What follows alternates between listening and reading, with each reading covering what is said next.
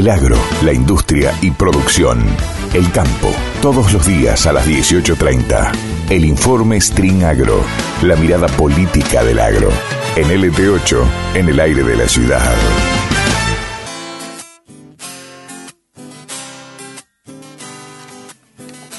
Bueno, les quiero contar que siempre referenciamos también eh, la política internacional, la producción, el sector o, el agro a nivel mundial, ¿no? Y tratamos con muchos referentes de distintas regiones del Mercosur, lo hemos hecho en su momento desde la Bolsa de Chicago, hubo años donde teníamos la palabra de algunos referentes desde esa región, y hace unos años atrás tomamos contacto con eh, un referente argentino en China, ¿no? Y que es Christian, es Christian Inderkummer, que es eh, eh, miembro y referente de la Asociación Civil para la Cooperación Argentino-China. Eh, o sea, un nexo constante entre los empresarios de nuestro país y los empresarios chinos y por supuesto en el avance que tiene productivamente que tienen ambas naciones. Y está en línea para dialogar con nosotros. ¿Qué tal, Cristian? ¿Cómo te va? Buenas tardes. Hola, ¿qué tal? Buenas bien, tardes. Bien, bien. Un gusto de escucharte. Te escuchamos un poco lejano. quizás a ver. A ver si... ahora. Ahí, te, te, escuchamos un poco mejor. Bueno, eh, ¿cómo, ¿cómo viene este año, no? Teniendo en cuenta que en los últimos años uno se, se referenció a hablar y, vaya si no, y tomando como, como referencia a este gigante asiático que es China, se, se, se referenció a hablar de la pandemia como eje central de toda la distorsión que ha tenido el mundo y fundamentalmente de la economía. Bueno, sí, sí, sí, concuerdo como... Eh, Sabes que tengo un poquito de retorno, me parece, y como que me estoy escuchando a mí mismo. No sé si será algo... Sí, es un problema de la comunicación, vamos a tratar de ir mejorándolo. Dale, dale. Mira, eh, año difícil, como, como comentabas, lamentablemente las restricciones a nivel internacional continúan, la pandemia parece ser interminable, pero bueno, hay que también intentar ver a la, mitad del vaso lleno. Y bueno, eh, eh, China se ha recuperado económicamente. En el 2021 la tasa de crecimiento fue del 8% aproximadamente. Y bueno, si bien las cadenas de, suministro a nivel global están, están interrumpidas, hay hay una especie de disrupción, ¿no? Ahora se va a grabar un poco el asunto por el tema del año nuevo chino, por el tema de eh, eh, que bueno que no coincide con el, año, con el año nuestro, por el tema de los Juegos Olímpicos de Invierno, pero bueno, también es una oportunidad, ¿no? Eh, estos eventos porque hay una comitiva argentina que está viajando ahora, el presidente va para China, ¿no? Va a haber unos 30 unos 30 jefes de Estado claramente no es el único Alberto Fernández, no es una visita, digamos, exclusiva. Pero bueno, es una, es una oportunidad para seguir impulsando las relaciones bilaterales.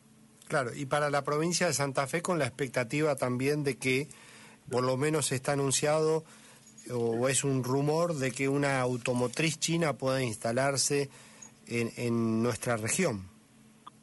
Sí, sí. Yo no diría que la situación está confirmada, pero bueno, aparentemente Cherry, la automotriz china, está muy cerca de desembarcar en Argentina ya como para producir directamente, no para importar, como lo viene haciendo. Y bueno, lo, que digamos, hay una, hay una idea así de que parece ser que puede llegar a ser en Santa Fe. También eh, están abriendo una especie de, hay una idea de una curtiembre en Carrioja por el tema del cuero. Eh, los, los vehículos probablemente sean eléctricos, y no solamente para Argentina, sino para todo el mercado latinoamericano. Esto, bueno, está muy bien, está muy en concordancia con lo que eh, política del gobierno chino, no solamente interior, sino también para, para el mundo, ¿no? Todo lo que es la sustentabilidad, la neutralidad de carbono, esas ideas que tiene el gobierno chino dentro de China ellos quieren llegar a 2030 con el, pico de emisiones y a 2060 eh, neutralidad de carbono. O no es casualidad que quieran instalar, empezar a producir vehículos eléctricos, ¿no? Y, bueno, digamos, hay una zona en Argentina muy fuerte de litio, se hacen las baterías con eso, es un triángulo entre Bolivia, Chile y Bolivia, Chile y Argentina.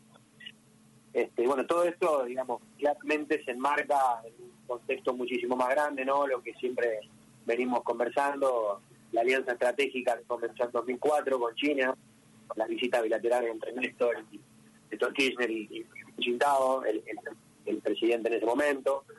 Luego se eleva a Asociación Estratégica Integral en el año 2014 con Cristina, Cristina Kirchner y, el actual presidente Xi Jinping. Y bueno, este, esta visita de, Alberto Fernández, que coincide y que claramente es un momento ideal, ¿no? Porque eh, eh, además de los Juegos Olímpicos de invierno y del Año Nuevo Chino, este año se conmemoran los 50 años de relaciones diplomáticas entre Argentina y la República Popular China. Claro. Entonces es muy probable que, que Argentina firme el, protocolo de adhesión a la iniciativa de una franja y una ruta, la franja y una ruta, eh, es el, el, el programa, el proyecto por excelencia del gobierno chino a nivel global de inversiones, que comenzó en realidad a nivel regional, en el sudeste asiático y en Asia Central, emulando a la antigua vieja, a la antigua ruta de la seda, tanto terrestre como marítima, pero que luego se expande a, todo el mundo, ¿no? Y ya hay países latinoamericanos en los que los que los que se han adherido, los que se han adherido a este proyecto, pero Argentina todavía no. Claro. Entonces, bueno, la, la es, es clave. Y de Sudamérica, eh, ¿cuál es el país que más vínculo comercial o que más vínculo estratégico tiene con China? Bueno, yo creo que eh, claramente la primero hay, que analizar también no los momentos de los países latinoamericanos. No, somos como China que tiene Partido Comunista desde 1949 y bueno, llevan políticas al unísono, si bien, si bien con detalles, con conflictos internos dentro del partido, está claro, con debates internos dentro del partido, pero llevan políticas al unísono desde 1949, con planes quinquenales, etcétera, etcétera. En Latinoamérica la realidad es muy diferente, ¿no? Eh, generalmente los gobiernos que estarían más inclinados a, a la izquierda eh, son los que son los que, digamos, están con relaciones más cercanas, pero eso no quita que, las potencias como, como Brasil, hoy que tiene un gobierno tal vez más proamericano, eh, sepa de, la potencia y de las oportunidades que brinda Estados Unidos, perdón, perdón, que China, y realmente uno tiene que entenderlo y negociarlo, pero hoy, digamos, eh, es México, es Brasil, es Argentina, digamos, esos son los, los tres eh, países ¿no? que, tienen mayor relaciones, pero por ejemplo Chile tiene muchísimas relaciones en lo que son las cerezas, los vinos, los vinos chilenos están muy bien posicionados en, en, las góndolas de los supermercados chinos, este, así que, que, bueno, más o menos es un resumen. En lo que respecta a Argentina, en este viaje de Alberto Fernández, por ejemplo, se están negociando unos más o menos 20 20 proyectos, algunos nuevos, la, mayoría son relanzarlos, reimpulsarlos, ¿no? Entre ellos todo lo que son el sistema de ferrocarriles, el sistema de... también hay cuestiones de energía, las, las, represas del sur, la central nuclear, está también metido lo del tema de Cherry, así que bueno, Argentina no, no, termina siendo solamente, digamos, las relaciones no terminan siendo solamente a nivel de, del agro, sino que también van, a, van más allá. Claro. Ahora la pregunta también que quiero hacerte, y vos con tanta vínculo lo sabrás explicar, ¿por qué no se nota tanto en las inversiones que se hacen sobre los países de Sudamérica el alto nivel tecnológico en lo que se, se hace? ¿no? Nosotros, por ejemplo, eh, hemos visto los trenes chinos, pero no son los grandes trenes que muestran las películas o que muestran los recorridos por las distintas eh, ciudades que tienen un despliegue tecnológico, una velocidad eh, nunca vista en nuestro país y en otras regiones, Brasil, Chile o quien fuese que, que, vos nombrabas, sino que, bueno, mandan un tren que es más o menos el mismo carromato que tenemos acá en Argentina. Sí, bueno, sí, digamos, está claro también que los proyectos estos de inversión muchas veces están traccionados, ¿no? Justamente por, por los cambios de gobiernos, eh, los colores que tenemos en nuestros países y además eh, comprender que al fin y al cabo, si bien las relaciones bilaterales, eh, multilaterales entre Latinoamérica y China han ido en ascenso, pero no dejan de ser, eh, no dejan de ser nuevas y también los proyectos eh, están muy focalizados en ciertos ciertos aspectos y bueno sabemos muy bien todo lo traccionado que, que avanzan las cosas en, Latinoamérica, ¿no? Claro. Claro. Eh, Cristian, ¿sos optimista desde la asociación? Por supuesto, bueno, esta pregunta, si me decís que no, es como eh, eh, golpearte a vos mismo, pero digo, eh, con sinceridad te lo pregunto en realidad. ¿Sos optimista de que los próximos años eh, quizás sean para fortalecer aún más el vínculo de Argentina en esa cronología que has narrado que, ha comenzado allá por el 2004 y, y que pueda permitir que, que los argentinos nos encontremos un poco mejor, ¿no? Por la ayuda de otra nación tan importante en este caso y tan con tanto crecimiento, como bien vos decías, constante o anualmente. Sí, sí, sí, mira, eh, claro que sí, el, socio chino, si bien, bueno, esta pandemia tarde tarde o temprano va, vamos a ir saliendo.